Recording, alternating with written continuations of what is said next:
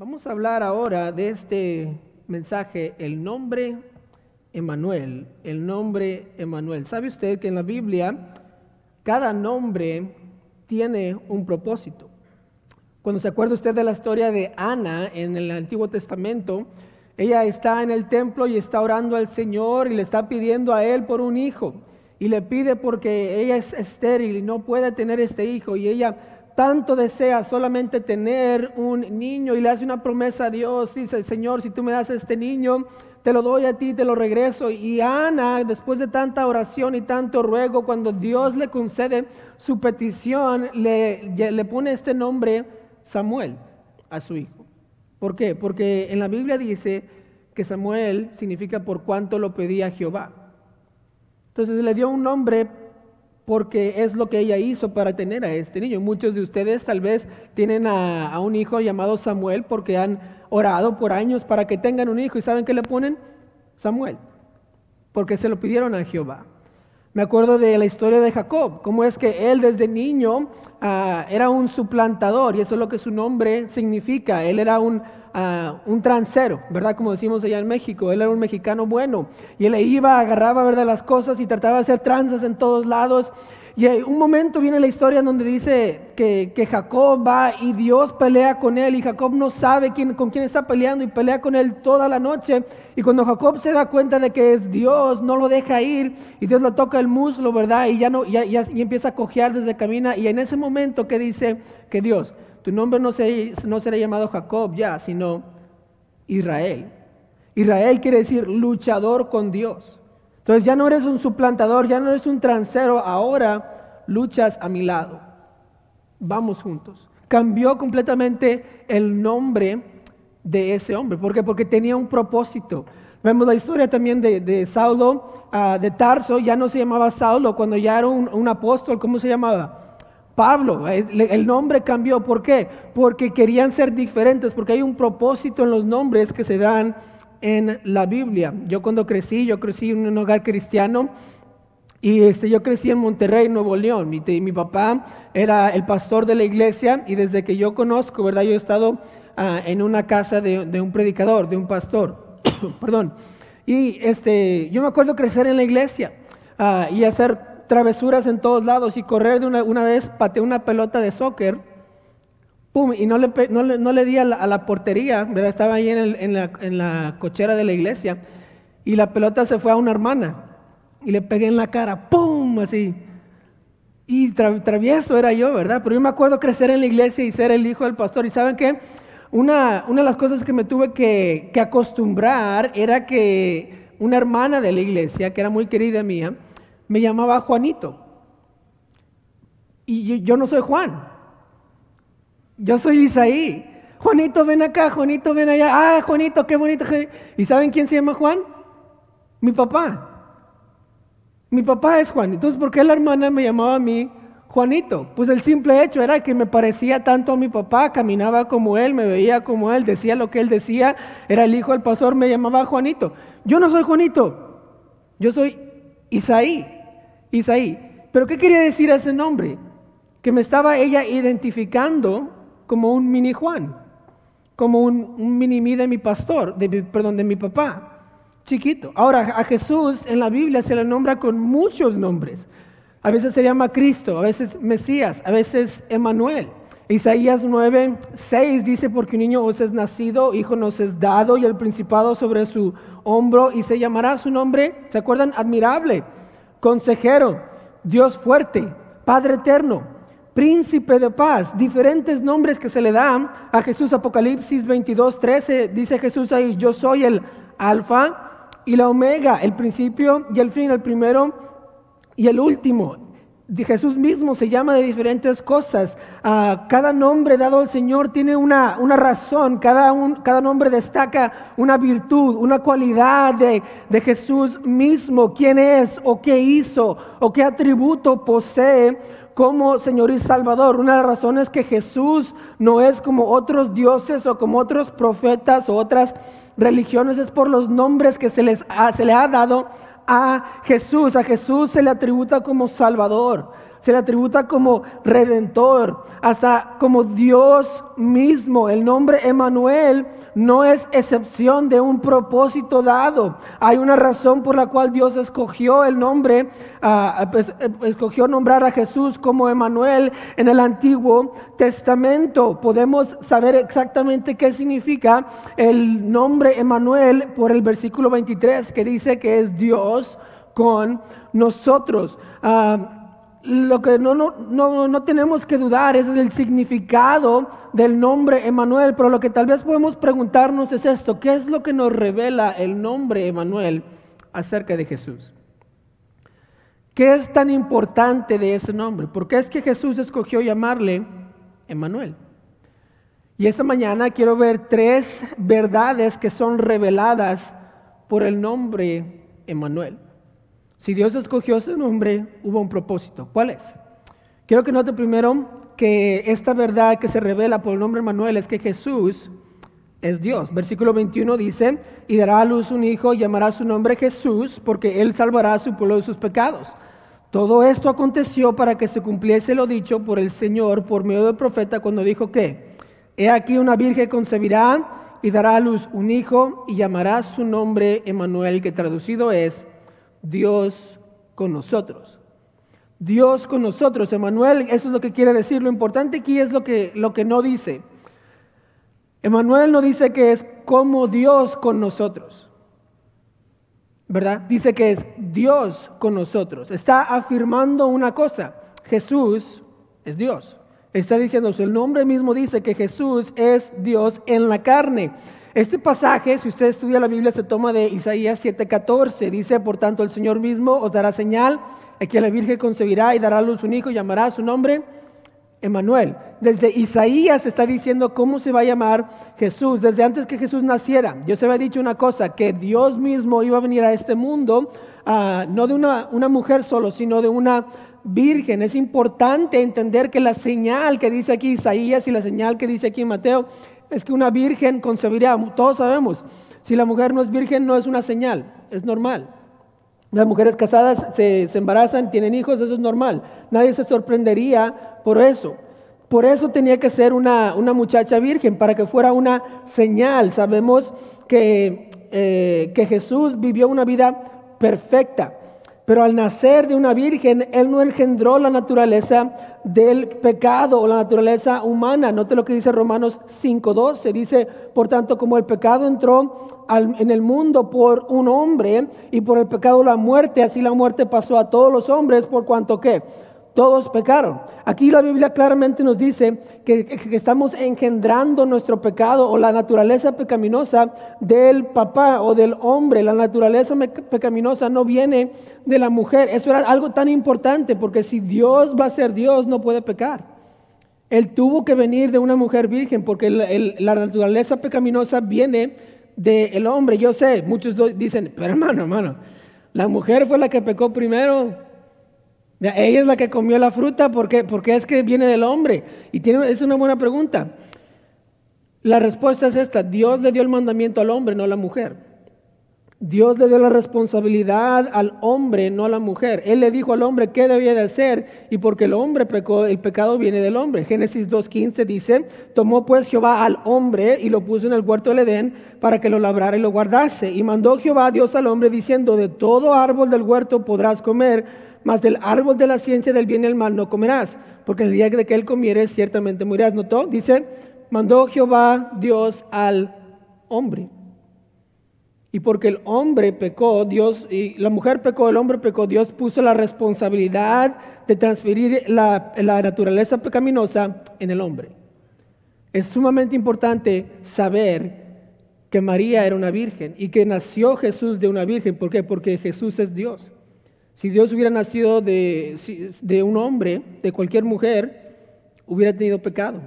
Ya hubiera cesado de ser Dios. Jesús es Dios. Jesús no es un profeta, un buen maestro, o un hombre que se hizo Dios como algunos lo creen. Jesús mismo fue Dios desde el principio. 1 Timoteo 3:16 lo dice, indiscutiblemente grande es el misterio de la piedad. Piedad hablando acerca de, Dios, de Cristo, de, de, de, toda la Trinidad. Dice, Dios fue manifestado en carne, justificado en el Espíritu, visto de los ángeles, predicado a los gentiles, creído en el mundo, recibido arriba en gloria. ¿Notó? Dios manifestado en carne. ¿Quién es el que se manifestó en la carne? Jesús. Dios es Jesús. Jesús es Dios. Por eso el nombre de Manuel es tan importante, porque Él es Dios. El niño que nació es Dios mismo. Mientras ah, Jesús caminaba por esta tierra, los fariseos querían matarle. Y en un instante Jesús estaba ah, haciendo un discurso, estaba predicando y Ah, estaba hablando acerca del rebaño, cómo es que Dios le da un rebaño y cómo es que Él les da vida eterna y no perecerán jamás. Y al final, en Juan 10:30, dice esta frase, yo y el Padre uno somos. Y si usted se acuerda de la historia, los fariseos se enfurecieron. Agarraron piedras para apedrearle y le dijeron, te vamos a apedrear. Y Jesús les dice, ¿por, qué buena, ¿por cuáles buenas obras me van a apedrear? Y los fariseos judíos le responden bien, bien este, orgullosamente, ¿verdad? No por las buenas obras que has hecho, sino porque te hiciste, siendo hombre, te hiciste como Dios. Y le estaban acusando que él era Dios. Obviamente, si usted, usted se acuerda, los judíos ah, no podían ah, ni siquiera ah, escribir el nombre de Jehová sin lavarse las manos antes y después de escribir el nombre de Jehová. Todos los escribas que, que escribían la Biblia antes de que, escribían la palabra Jehová, se lavaban las manos, escribían Jehová, se lavaban las manos y seguían escribiendo la Biblia. ¿Por qué? Porque era tan santo ese, ese nombre para ellos. Y cuando Jesús mismo dice, yo soy Dios, ellos dicen blasfemia y agarran piedras y lo quieren matar. Es interesante cómo es que Jesús les responde. En Juan 10:34 eh, Jesús le responde, si no está escrito en vuestra ley, yo dije Dios sois, si llamo a dioses a aquellos a quienes vino la palabra de Dios y la escritura no puede ser quebrantada, al que el Padre santificó y envió al mundo, vosotros decís, tú blasfemas porque dije, Hijo de Dios soy. Si no hago las obras de mi Padre, no me creáis. Mas si las hago, aunque no me creáis a mí, creed en las obras, para que conozcáis y creáis que el Padre está en mí y yo en el Padre. En otras palabras, Jesús les dice, yo soy Dios y se los he probado con mis obras. Y si no me creen a mí, al menos crean la evidencia que les estoy enseñando. ¿Por qué? Porque yo soy Dios. Jesús mismo claramente dice, yo soy Dios, y hasta lo prueba. Y si las personas en el Antiguo, en el Nuevo Testamento, en el primer siglo, a veces ni creían cuando Jesús hacía milagros enfrente de ellos que Jesús era Dios, hay muchos en este mundo que todavía no creen que Jesús es Dios. ¿Por qué no? ¿Por qué no cree usted que Jesús mismo es Dios? Tal vez se le hace imposible creer que Jesús es Dios. Tal vez es, algo que usted dice, ¿cómo es que un hombre puede ser Dios? Pues este es uno de los fundamentos de la fe cristiana. ¿En quién creemos para ser salvos del pecado y de la condenación eterna que es el infierno? Es el Dios en la carne. Otras religiones creen en santos, creen en profetas, creen en obras. Nosotros creemos que nuestro Dios se sacrificó por nosotros para nuestra salvación. Ningún otro Dios hizo esto, ningún otro profeta hizo esto. Otros dioses, otros profetas, lo que ellos hacen es les, dicen a los que les siguen, tienes que hacer esto para acercarte a mí. Y Dios dice, yo me sacrifiqué para poder acercarme a ti. Es completamente diferente. Jesús es Dios y Dios es Jesús y Dios se sacrificó por nosotros. La primera verdad que encontramos cuando estudiamos el nombre Manuel es que Jesús es Dios. La segunda verdad que se revela con el nombre de Manuel es que Dios cumple sus promesas. Dios cumple sus promesas. Vea conmigo por favor el versículo 22. Todo esto anunció para que se cumpliese lo dicho por el Señor por medio del profeta cuando dijo, aquí una virgen concebirá y dará a luz un hijo y llamará su nombre Emanuel, que traducido es Dios con nosotros. ¿No todo lo que dice el versículo 22? Todo esto aconteció para qué? Para que se cumpliese lo dicho. para que lo que, para lo que Dios dijo en el Antiguo Testamento se cumpliera en el Nuevo Testamento. Las promesas que Dios puso acerca de Jesús se estaban cumpliendo en, esta Navidad, en la primera Navidad, cuando Jesús estaba naciendo. Isaías 7:14 habla de este momento específico, ¿se acuerdan? Por tanto, el Señor mismo dará señal. Ah, he aquí la Virgen concebirá y dará a luz un hijo y llamará su nombre Emanuel. Está ah, cumpliendo con esa profecía todo lo que se dijo de, Jesús en el Antiguo Testamento se cumplió en el Nuevo Testamento. ¿Dónde es que nació Jesús? Nació en Belén. ¿Qué dice Miqueas 5:2? Pero tú, Belén Efrata, pequeña entre las, entre las familias de Judá, de ti me saldrá el que será Señor en Israel. Y sus salidas son desde el principio, desde los días de la eternidad. ¿Dónde iban a ser? Se profetizó en el Antiguo Testamento y se cumplió en el Nuevo Testamento. Una de las cosas que sucede es que Herodes quiere matar a todos los niños, si se acuerdan y leen, si siguen leyendo el capítulo 1 de Mateo. Y Jesús, perdón, el ángel le dice a José, vete a Egipto para que no maten a, Jesús. Y, José va a Egipto. Y cuando él va a Egipto, se cumple otra profecía en, en Oseas 11.1, cuando dice, cuando Israel era muchacho, yo lo amé y de Egipto llamé a mi hijo. Se está cumpliendo esa profecía donde dice que Jesús sale de Egipto y regresa a, Jerusalén, perdón, a, Belén o a Nazaret, donde iban a, vivir. También hay otra profecía que se cumple en el capítulo 1 de Mateo, que es la matanza de todos los niños. Cuando Herodes manda y mata a todos los niños, está cumpliendo con lo que se profetizó en Jeremías 31, 15, que dice, así dicho Jehová, voz fue oída en Ramá llanto y lloro amargo, Raquel que lamenta por sus hijos y no quiso ser consolada acerca de sus hijos porque perecieron. Cada cosa que usted ve en la Biblia, lo que sucede con Jesús, se cumple ah, desde el Antiguo Testamento. ¿Qué, ¿Qué, nos está diciendo esto? Que cuando Dios le puso por nombre Emanuel y cuando Él nace y, y se refiere a este mismo pasaje, ¿qué está diciendo Dios? Yo cumplo con mis promesas.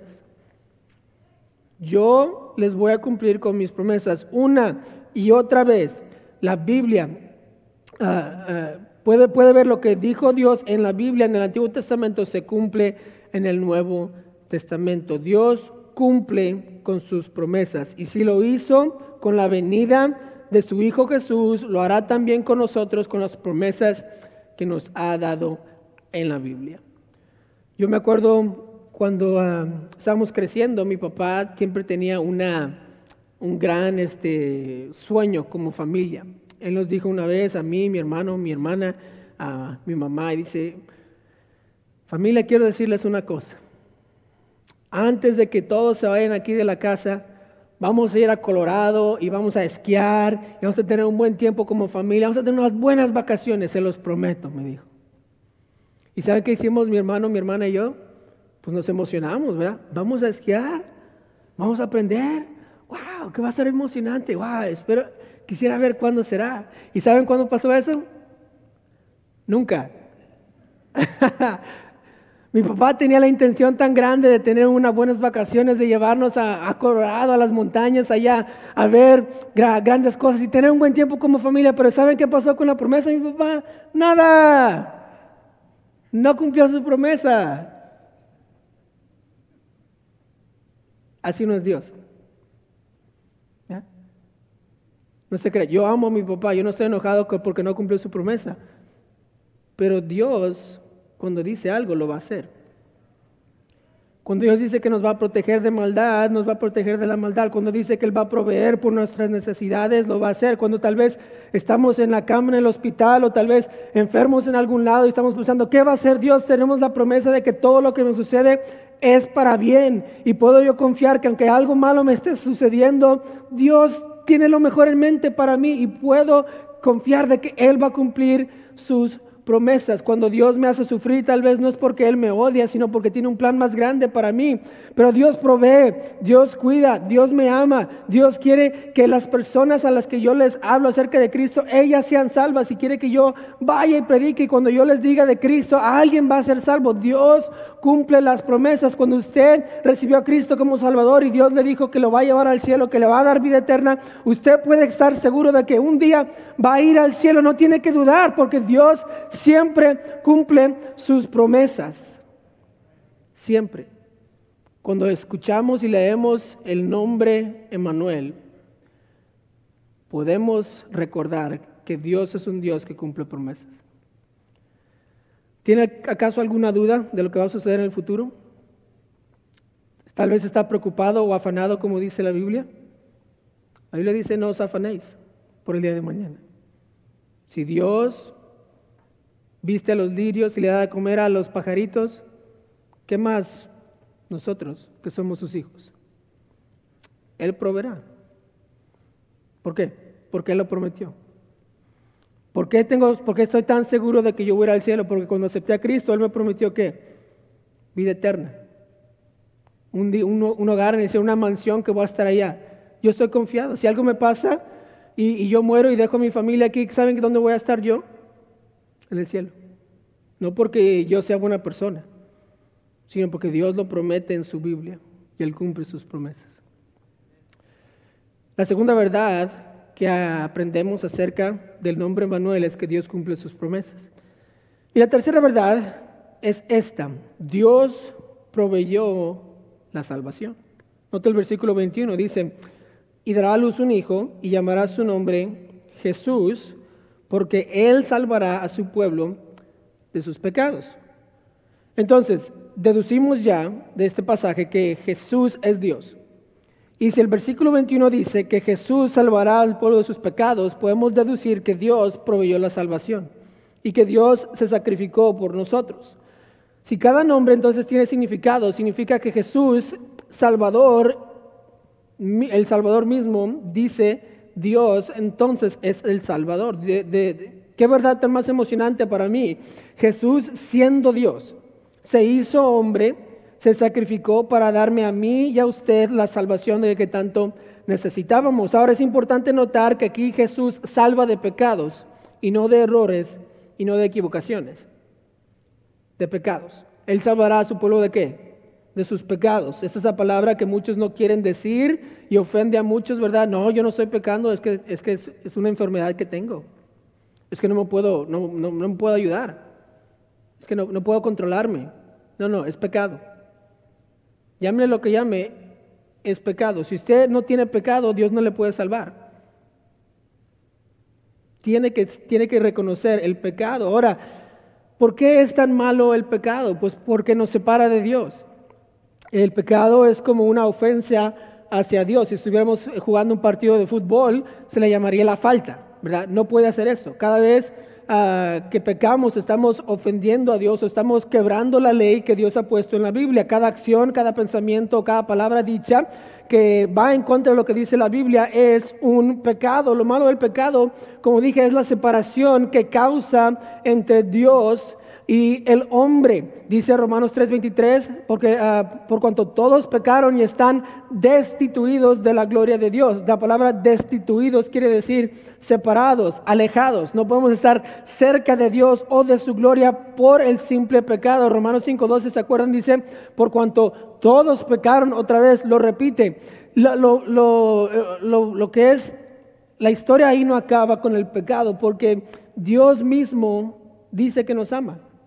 Y si nos ama, ¿por qué entonces dejaría que el pecado nos separe de Él? Pues uh, Romanos 5.8 lo dice así, más Dios muestra su amor para con nosotros, en que siendo aún pecadores, ¿qué pasó? Cristo murió por nosotros. Esa palabra por nosotros podemos cambiarla por en nuestro lugar. Cristo murió en nuestro lugar, por nosotros. El amor de Dios fue tan grande que sabiendo que el pecado nos separa de Él, Él hizo una un puente o Él hizo un camino para que usted y yo podamos tener una relación con Él. Y si el pecado nos separa, el pecado tiene que eliminarse. ¿Y cuál es la paga del pecado? Romanos 6:23, porque la paga del pecado es muerte. Ahora, Cristo siendo perfecto, Cristo siendo Dios, dice que Él murió en mi lugar. Ahora, si Cristo hubiera pecado, Él hubiera muerto por sus pecados, pero Cristo nunca pecó. Ya, ya, ya, estudiamos eso, ya sabemos que Cristo, que fue Dios mismo, Él nunca pecó ah, y Él murió no, no teniendo que morir. ¿Por qué? Por mis pecados, por lo que yo hice. Por lo, que, por lo que yo he hecho en esta vida. Y cuando Él murió por mí, Ah, eh, Dios dice que está mostrando su amor para con nosotros. Romanos 6:23, porque la paz del pecado es muerte, dice, mas la dádiva de Dios es vida eterna en Cristo Jesús, Señor nuestro. Entonces yo puedo pagar por mis pecados y morir eternamente. Ahora sabemos que la muerte física sucede a cualquier persona. No está hablando de la muerte física que, que experimentamos aquí, sino la muerte espiritual, que significa que vamos a ir al infierno. Yo puedo pagar por mis pecados. Sin embargo, Jesús ya pasó por pecados. Dice, la dádiva de Dios es vida eterna. ¿Qué es la vida eterna? La, vida que yo paso en la eternidad, en el cielo con Él. Y después de que de, la vida eterna, yo voy, yo voy al cielo y voy a estar con Él. Pero dice que se encuentra en quién? En Cristo Jesús, Señor nuestro. ¿Por qué en Cristo? Porque Cristo es el que murió por mis pecados. Dios quiere darme una vida que es eterna por siempre, que voy a estar viviendo con Él por la eternidad. Y ahora, ¿qué es lo único que tengo que hacer? Aceptar a Cristo. ¿Por qué? Porque Cristo es el único que pagó por mis pecados y en Cristo se encuentra la vida eterna. No puedo tener la vida eterna sin Cristo. Y cuando acepto a Cristo, voy a recibir la vida eterna. Esa es la dádiva de Dios o el regalo de Dios. El, nombre Manuel significa Dios con nosotros. Jesús vino a salvar al mundo de sus pecados, que quiere decir que Dios proveyó la salvación. Ahora, pregunta, ¿qué pecado ha cometido? ¿Qué cosa le está impidiendo decir, ah, es que yo no puedo ser cristiano porque tengo muchos pecados? Necesito arreglar mi vida primero antes de, antes de aceptar a Cristo. ¿Qué pecado? ¿Sería mentira? ¿Fornicación? ¿Adulterio? ¿Ira? enojo, orgullo, codicia, robo, odio. ¿Cuál es? Le quiero asegurar algo, cualquier pecado que usted dice, por esos pecados murió Cristo.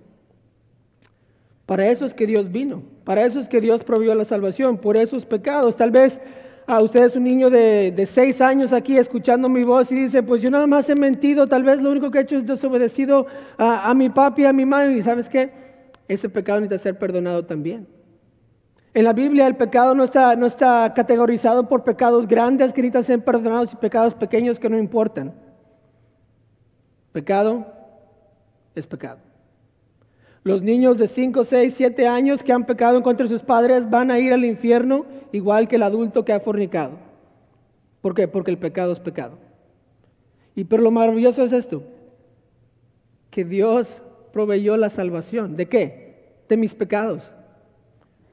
De lo que yo he hecho, Dios ya proveyó la salvación, la salida. Y aparte de darme la relación con Dios que voy a tener en esta tierra, voy a tener la relación con Él eternamente. ¿Por qué? Porque me va a dar una vida que dice, la Biblia le llama la vida eterna.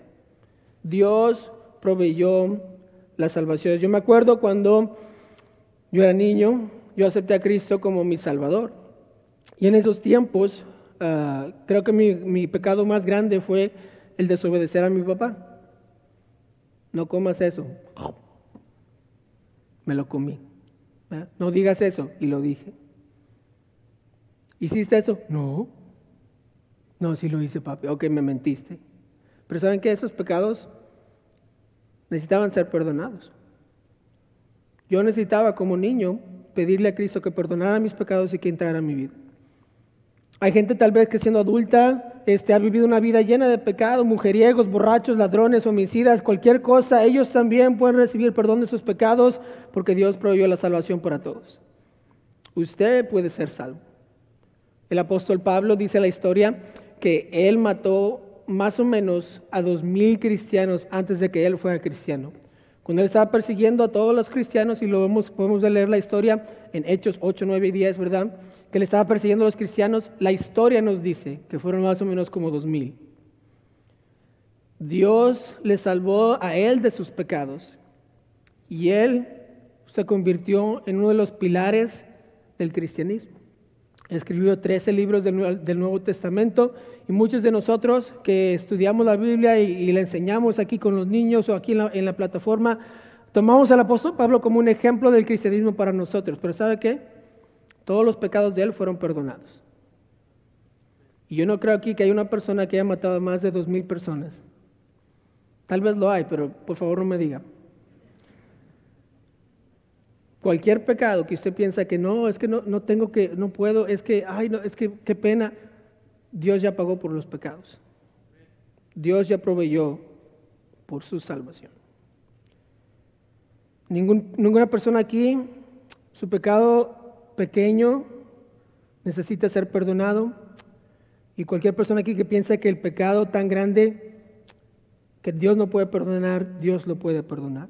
No hay pecado tan grande que Dios no puede perdonar y no hay pecado tan chico que no necesita ser perdonado.